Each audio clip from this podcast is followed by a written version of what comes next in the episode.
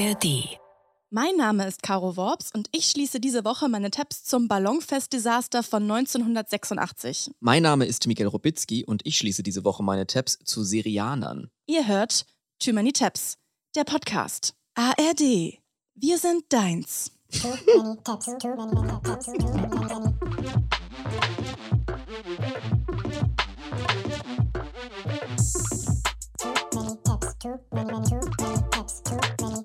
チュチュチュ Eine neue Folge Too Many Tabs bricht an. Caro und ich haben uns heute wieder aus Solidarität mit der letzten Generation an unsere Podcast-Mikros geklebt.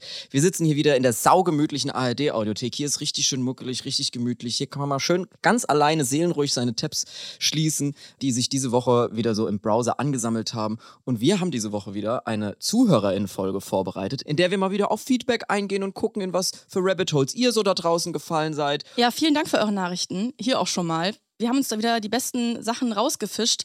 Wir haben viele Nachrichten bekommen äh, zum ganzen Themenfeld Sportfest, Bundesjugendspiele, Cooper-Test. Ne? Ich glaube, du auch, Ja, schon drüber ganz geredet. viel Bundesjugendspiele-Content bekommen. Dass es euch da ähnlich ging und dass da teilweise traumatisierende Erfahrungen passiert sind, gerade beim Cooper-Test. Das tut uns sehr leid, aber irgendwie finde ich es auch schön, dass man hier dieses Leid bei uns teilen kann. Und irgendwie finde ich es beruhigend, dass unsere Zuhörerschaft, dass es irgendwie so eine Connection ist, die ich Das erahnt habt ihr uns schon habe. angehört. Das habe ich irgendwie erahnt, dass das in unserer Zuhörerschaft wohl viele verbindet. Ich habe auch gesehen, dass teilweise Leute jetzt unseren Tabs nachreisen. Also ich habe Fotos gesehen von irgendwelchen Wojciech-Statuen, Ah. die uns geschickt wurden. Das finde ich auch immer richtig schön, wenn die dann sagen, ach guck mal, wir sind da vorbei, irgendwie im Urlaub oder so und machen dann, dann Fotos von Sachen. Und viele Spezies kriegen wir zugeschickt. Ja, das wieder. auch, Das finde ich auch auch. schön. Ja.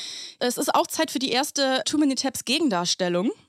Die betrifft das von mir angesprochene Schlumpfeis in Folge 36 Schlumpfdorf. Hierzu schreibt unser Hörer Dominik.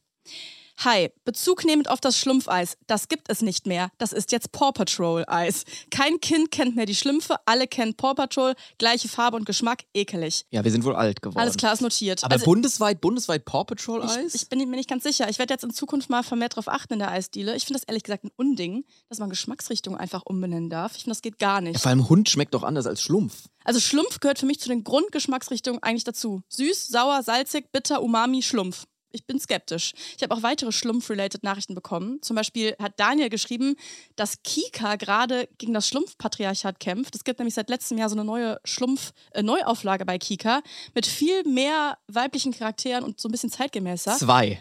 Das sind sehr gute Nachrichten, finde ich. Vor allem, weil Anna mir ein Lied geschickt hat von Schlumpfine von 1997 mit dem Titel Ich liebe Kleider von dem Album Balla Balla.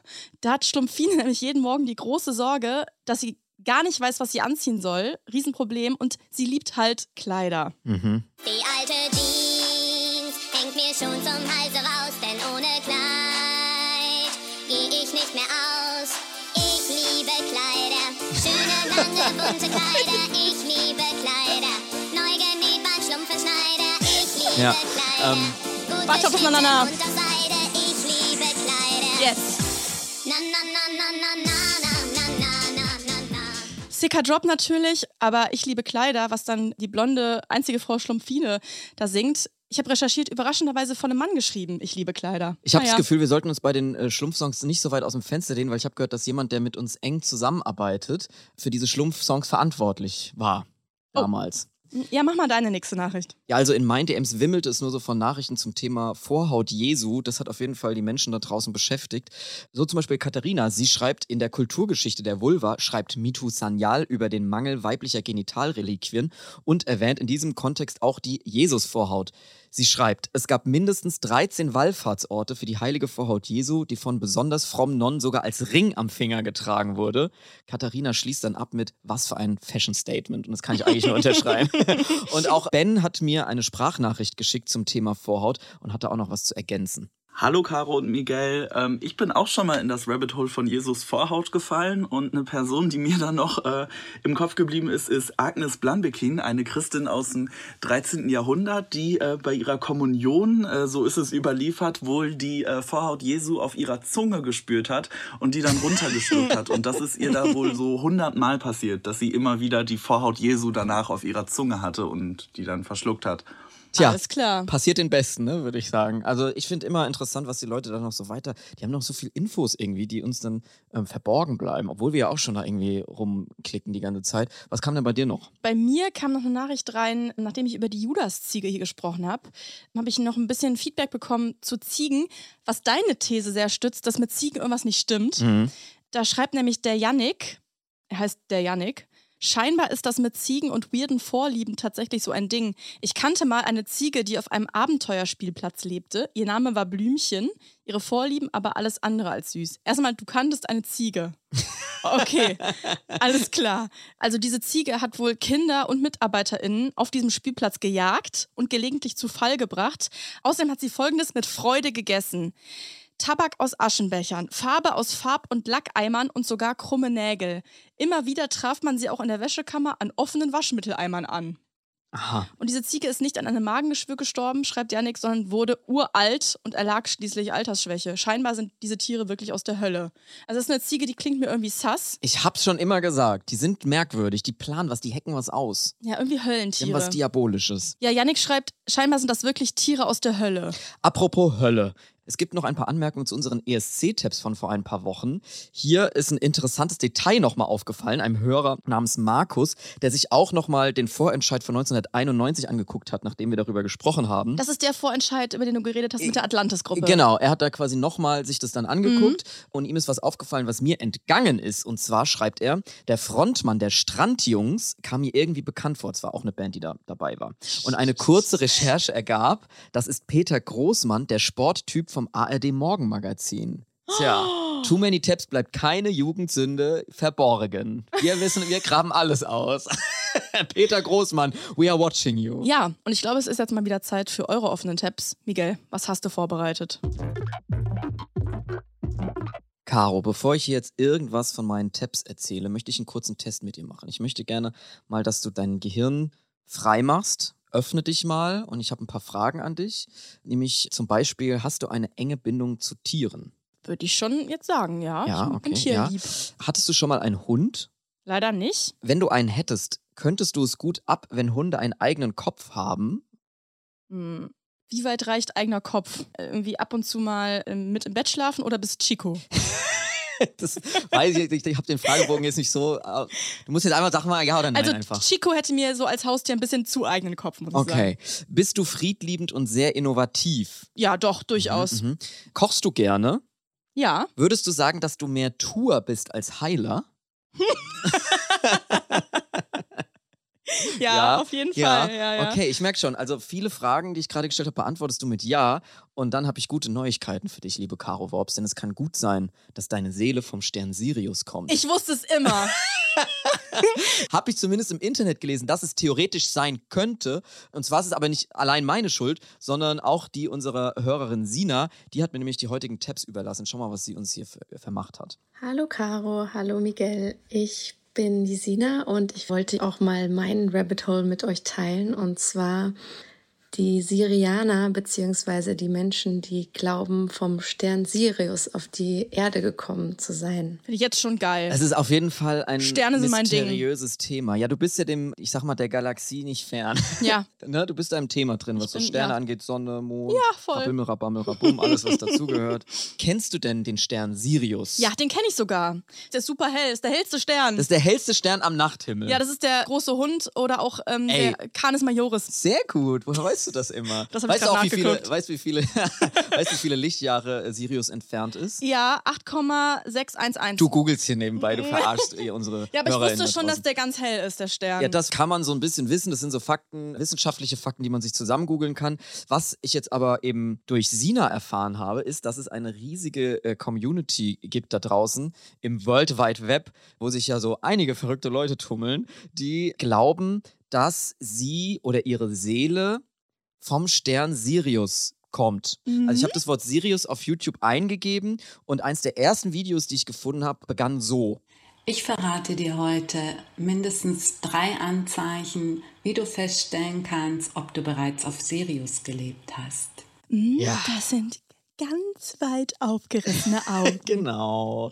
Also es sind natürlich alles Privatpersonen hier, ne? Wir wollen es jetzt nicht hier so jetzt irgendwelche Leute nennen und shame und so, die da vielleicht in so gewisse. Naja, es sind halt Privatpersonen sind- vom Sirius. genau. Also, dieses Video richtet sich an alle Sternwesen da draußen. Das ist, ein, das ist ein Beispiel, also ein Beispiel von etlichen auf YouTube kursierenden Videos einer riesigen Bubble, die glaubt, dass bestimmte Menschen, also es kann jeder von Sirius kommen, auch du und ich und manche wissen es vielleicht gar nicht. Vielleicht war mal deine Seele bereits auf Sirius. Die Fragen, die ich am Anfang gestellt habe, sprechen ehrlich gesagt sehr dafür, Ja. weil ich bin da jetzt ein bisschen eingetaucht in die Recherche durch dieses Video und habe mal geguckt, wer kommt von Sirius wie, warum. Also es ist so eine Mischung aus so ESO-Bubble, aus dem Ruder gelaufene Achtsamkeit, sage ich mal, und so kurz vor knapp Verschwörungstheorie. Und alle in so einer Einmal kurz ein bisschen zu achtsam Ja, gewesen. genau, also Schon Strahlung vom Sirius ja, empfangen. es ist so, es fängt so an mit Hügge und endet dann da auf Sirius. So, den Eindruck habe ich. Ja. Und es ist alles so eine Feenästhetik auch. Äh, mögen gern so, so wie Avatar haben sie ihre Profilbilder. Das ist komplett mein Grind. So. Ich freue mich gerade richtig ja, dolle. Ich habe mir auch gedacht, das ist richtig was für dich. Und dann haben sie so krasse Videos überall hochgeladen und die haben dann so Namen wie ich werde jetzt einen galaktischen Download mit dir teilen, den ich von Serianern erhalten habe. Also, es gibt unendlich viel Material, was ich gesichtet habe. Und da stellt man sich jetzt natürlich die Frage, wenn ich jetzt ein Syrianer bin, woran erkenne ich das? Auch da wird man dann schnell fündig. Ja, die Hunde, die kommen vom Hundsstern. Und ich erwähne es ja auch gerne, dass die Menschen schon sehr viel benennen, richtig benennen, ohne es zu wissen. Und so ist es auch mit Sirius. Wenn du zum Beispiel einen Hund hast und das Gefühl hast, dass er selber entscheiden kann, was richtig für ihn ist, dass er mit dir auf einer Ebene ist, dann kann es sein, dass du schon auf Sirius gelebt hast. Weißt du, wer ich glaube auch vom Sirius kommt? Peter Rütten? J.K. Rowling. Weil das ist jetzt wieder Insider-Info, mit der du nichts anfangen kannst. Ja. Aber Sirius Black, der heißt Sirius, der Patenonkel von Harry Potter, der Mhm. beste Freund vom Vater, ist ein Animagus, heißt, er kann sich in ein Tier verwandeln und der verwandelt sich in einen Hund. Entweder war J.K. Rowling auch im Rabbit Hole wie du, oder sie ist da irgendwie selber mit, mit verwoben, weil das ist ja wohl kein Zufall. Ja, aber Sirius ist ja quasi das, im Sternbild der große Exakt. Hund. Na, also daher haben die, glaube ich, auch diese Inspiration. Ja, ja. Die Hunde kommen vom Sirius. Ah, ich weiß kreativ, nicht, ich hab, ne? ja, ich habe da keine weitere Quellenangabe gefunden, Die warum jetzt die Hunde Hunde vom ausgerechnet vom Sirius kommen Wie sollen. sind die hier hingekommen? Ja, weil ich auch nicht mit dem Raumschiff, mit dem UFO, sind die, weiß ich nicht genau, wie, was die sich da ausgedacht haben. Die Hunde kommen vom Sirius und die Katzen vom Orion, habe ich in einem Alles anderen Video klar. gelernt. Und jetzt ist es so, dass es Menschen gibt, die können nicht so gut aushalten, wenn ihre Hunde einen eigenen Kopf haben. Also zum Beispiel, wenn Hunde gut erzogen sind oder Die so. Leica, die sie damals hochgeschossen haben, das war dann wie so ein Austauschhund quasi. Alles klar. Genau. Okay, also Hunde, Hunde- haben ihren eigenen Kopf. Hunde haben ihren eigenen Kopf und kommen vom Sirius. Und wenn du jetzt als Mensch das nicht gut haben kannst, zum Beispiel Peter Rütten engagierst, weil dein Hund irgendwie Mhm. aggressiv wird oder halt sein eigenes Ding macht, dann bist du hochwahrscheinlich nicht vom Sirius, weil du das eben nicht so gut haben kannst mit den Hunden. Mhm. Also Peter Rütten ist, glaube ich, jetzt kein Sirianer im klassischen Sinne, jetzt nach der Theorie. Wenn du schon mal auf dem Stern Sirius gelebt hast, dann können sich deine Ideen auf der Erde besser verwirklichen, ist so ein zentraler Satz, der immer wieder Verstehe. der, der immer wieder fällt. Also dann hast du scheinbar irgendwie so eine Art magische Kräfte, Mhm. glaubt diese Bubble. Was sich Ähm, anpackt, wird geil, Genau. wenn ich vom Sirius komme. Richtig. Zum Beispiel erzählen die dann auch, dass die Seelen vom Sirius auch die Pyramiden gebaut hätten. Ich weiß nicht genau, auf welcher Faktengrundlage sie Mhm. diese These stützen. Aber insgesamt sind diese Videos, die man da sieht, wirklich mega lang. Immer so 20 Minuten Erklärung, warum Menschen in aller Detailgenauigkeit hier Ich weiß nicht, wie werden. en Detail du jetzt bist, aber es heißt, die Seelen kommen vom Sirius und die gehen sowohl in Menschen als auch in Hunde. Nee, die Hunde an sich kommen vom Sirius. Komplett. Komplett. Mit Haut und Haar. So habe ich das verstanden. Mit, Haut, ja. mit, mit Ja. Fell und, und Die sind da komplett. irgendwie vom Sirius rübermarschiert. Alles klar. Dann gibt es Seelen, die dann irgendwie vom Sirius in den Menschen übergehen. Ja. Und wenn du so eine Sirius-Seele hast, dann hast du eine Special Connection zu Tieren. Zum Beispiel Okay. auch zu Pferden, weil Pferde sind gute Heiler, habe ich auch erfahren. Und dann, und dann kannst du, hast du eine eigene, eigene Basis mit dem Hund. Ihr lacht jetzt, aber da gibt es wirklich Leute in den Kommentaren, also ihr müsst da mal wirklich in diese Community eintauchen. Da sind wirklich so wilde Sachen werden da geschrieben. Unter dem Video, was wir gerade abgespielt haben. Vielen Dank für das Video. Stimmt mit meinem Wissen über Sirius überein. Ist zum Beispiel ein Kommentar. Das passt astrein zu mir. Mhm. Wow, passt genau, sei gesegnet. So Sachen schreiben die dann da. Und die, also die erkennen sich Oh, dann sei in diesen gesegnet ist so Beschreibungen eine schöne. Verabschiedung. Ja, Dass wir das auch mal auch. sagen jetzt Ja. zueinander. Sei gesegnet. Und die sind dann eben so komplett da drin und erkennen sich in diesen wilden Erzählungen wieder, die einfach an den Haaren herbeigezogene Sachen sind Mhm. und denken dann eben, dass sie so gewisse Vorteile haben, weil ihre Seele vom Stern Sirius kommt. Was interessant ist, das wollte ich gerade sagen, äh, das ist nur bei euch so, bei den Syrianern, dass ihr in der 3D, weil jetzt hier auf der Erde ist die 3D-Welt, ja, manche kommen aus anderen ähm, Ebenen, da behaltet ihr eure übersinnlichen Fähigkeiten. Das ist die gute Nachricht. Also wenn ihr in der 3D-Welt seid, dann behaltet ihr eure übersinnlichen Fähigkeiten. Wenn ihr in der 2D-Welt seid, weiß ich jetzt auch nicht genau, was das sein soll. Achtung, nie ins 4D-Kino im Phantasialand gehen. Ja, sonst verliert ihr eure Dann Sinne. sprengt ihr euren Sirius. Keine Sprengt ihr euren Sirius ab. Ja. ja, also es ist eine sehr interessante Bubble, in die ich da abgetaucht bin.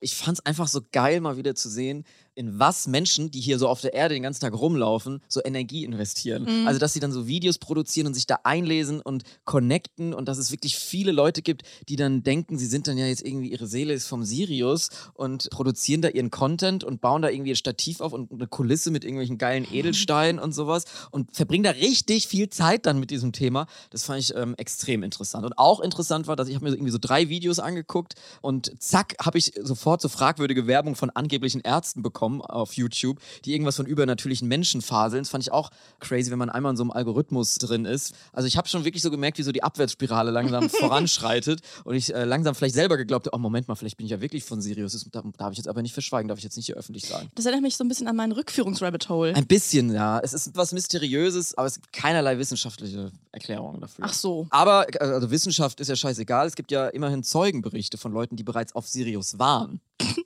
Ich war ja schon so oft energetisch auf dem Sirius. Und damals und ja auch noch heute, da saß ich auf dieser Bank ganz in der Nähe von der großen Bibliothek und habe in meinem energetischen Buch gelesen. Ich habe einfach meine Hand in dieses Buch hineingelegt Also es gibt eine Bibliothek. und die Sirius. wichtigsten Botschaften erhalten. Also jemand, der Smarana heißt, dem der glaube ich alles. ja, also es sind interessante Leute, sage ich mal vorsichtig. also es gibt keinen fundierten Beweis, dass irgendetwas davon stimmt. Bist dann irgendwie auch schnell bei Erzengel Gabriel und bist schnell in so einer ESO-religiösen Richtung, die bestimmt auch irgendwann äh, hochproblematisch wird, wenn man da zu lange drin ist. Und Da will ich jetzt den SyrianerInnen nichts vorwerfen. Äh, Genau, ich jetzt auch nicht im direkten Sinne, aber ich habe jetzt da bei meiner Recherche jetzt nichts direktes Antisemitisches oder so gefunden. Aber ich kann mir vorstellen, alles, was so eh so und verschwörungsmäßig angehaucht ist, endet ja nun mal schnell dann auch da. Ähm, Deswegen wäre ich da vorsichtig, aber trotzdem finde ich es irgendwie einen geilen Character-Move, wenn man sagt, dass man glaubt, dass man von, vom Stern Sirius ist. Deshalb kriegen diese Tabs von Sina trotzdem von mir 10 von 10 galaktischen Downloads. Ja, Miguel, da segne ich dich für. Ich dich auch. Ja, auch ich habe mich wieder in HörerInnen-Tabs gestürzt und Hannes hat mir eine Nachricht geschickt zu einer Story, auf die er gestoßen ist. Hallo Caro, hallo Miguel. Ich bin mit meiner täglichen Internetrecherche auf etwas gestoßen, bei dem ich dachte, das ist auch etwas für euch. Und zwar stellt sich die Frage, ob es eine gute Idee ist, etwa 1,5 Millionen Luftballons gleichzeitig steigen zu lassen. Kurz gesagt, das Ballonfest in Cleveland 1986 wurde deshalb zum absoluten Desaster.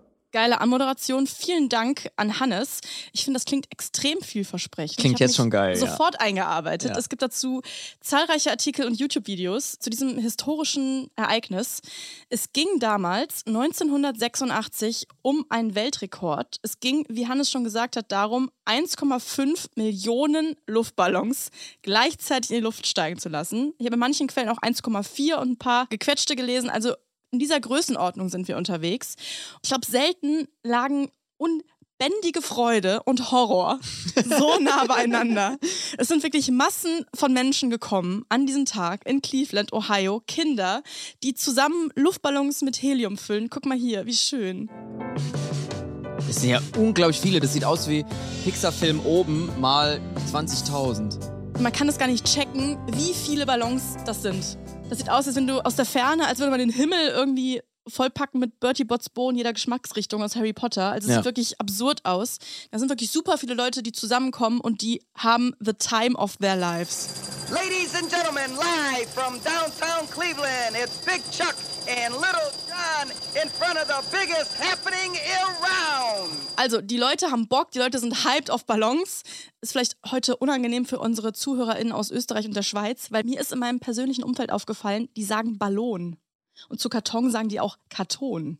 Aha. Ich finde das persönlich sehr gewöhnungsbedürftig, wobei ich selbst auch inkonsequent sage und ich sage sowohl Balkon als auch Balkon. Ich habe mal das Hörbuch von Charlie in die Schokoladenfabrik gehört, gesprochen von Ulrich Nöthen und er hat zum Lutschen immer Lutschen gesagt. Ah. Und dann gibt es so eine Stelle, wo halt ein Kind in dieser Schokoladenfabrik ewig lang an einem Bonbon Lutscht. lutscht und er sagt dann so extrem oft und er lutschte und lutschte Er und lutschte lutschte am und Bonbon. lutschte. Das nochmal so als kleiner Einwurf hier. Also ich halte mich da aussprachetechnisch an Nena, genau wie bei meiner Haltung zur Corona-Pandemie, aka Panikmache. Nena ist irgendwie auch vom Sirius. 100 Prozent ist Nena. Also wenn irgendjemand vom Sirius ist, dann Nena. Ja. Also, 1,5 Millionen Luftballons sind erstmal irgendwie eine schöne Vorstellung. Und wie ist es jetzt zum großen Desaster von 86 gekommen? Wir gehen mal chronologisch durch dieses Ereignis. Also, es handelt sich um einen Wettbewerb, beziehungsweise es sollte 86 ein Weltrekord aufgestellt werden, beziehungsweise es sollte ein Weltrekord geknackt werden, den im Vorjahr das Disneyland aufgestellt hatte, bei ihrem 30-jährigen Jubiläum. Und das Ganze wurde veranstaltet von einer Non-Profit-Organisation, nämlich United Way in eben Cleveland, Ohio. Und ich habe mal nachgeguckt, United Way, das ist so eine Art Dachorganisation, so ein US-weites Netzwerk und die sammeln für so irgendwie 2000 verschiedene wohltätige Organisationen, sowas wie Krebshilfe, PfadfinderInnen, Heilsarmee. Der Wikipedia-Artikel von United Way ist lang und es scheint da in der langen Geschichte auch den einen oder anderen Skandal gegeben zu haben. Aber grundsätzlich gute Sache, es soll hier um den guten Zweck gehen. Das Ballonfest war nämlich als große Fundraising-Aktion geplant, ausgerechnet zum 150-jährigen Jubiläum noch von United Way.